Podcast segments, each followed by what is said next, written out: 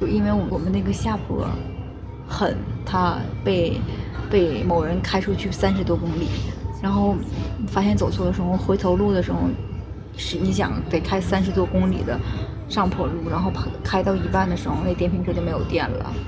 你知道我都有我们有多尴尬吗？就推着车在那山路上一直走，一直走，一直走，而且推着电动自行车上坡，山上的那个四十五度大上坡，就是而且阳光夕阳落山的会很快，真的非常快。我们走的时候已经已经是快没有，也就是七点半到六点这个期间，整个就没有太阳了。山上天黑的特别快，超级黑。然后有有的有的山山路的那个地方没有没有路灯，很吓人。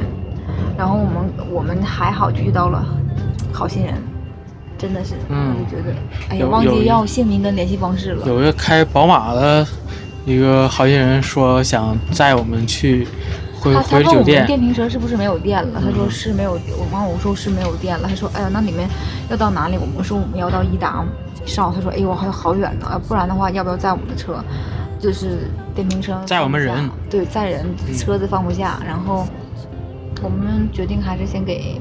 老板打个电话吧，而且他跟我们还不顺路，还想对他们是送我们热心的送我们，就相当于他们是反方向的，他们要去水上码头，然后一达少刚好跟他们相反的方向，就离得有好远，所以他还愿意载我们，我觉得真的真是好心人多呀，好心人，而且他那车上还有一条小狗，有一条狗，我听那狗叫了，嗯，有狗，对呀，然后应该是一家人，然后我问问他，就我们问他们是不是当地人，他说是台湾人，真的是。点赞哦！所以以后我们也一定要多做点好事儿。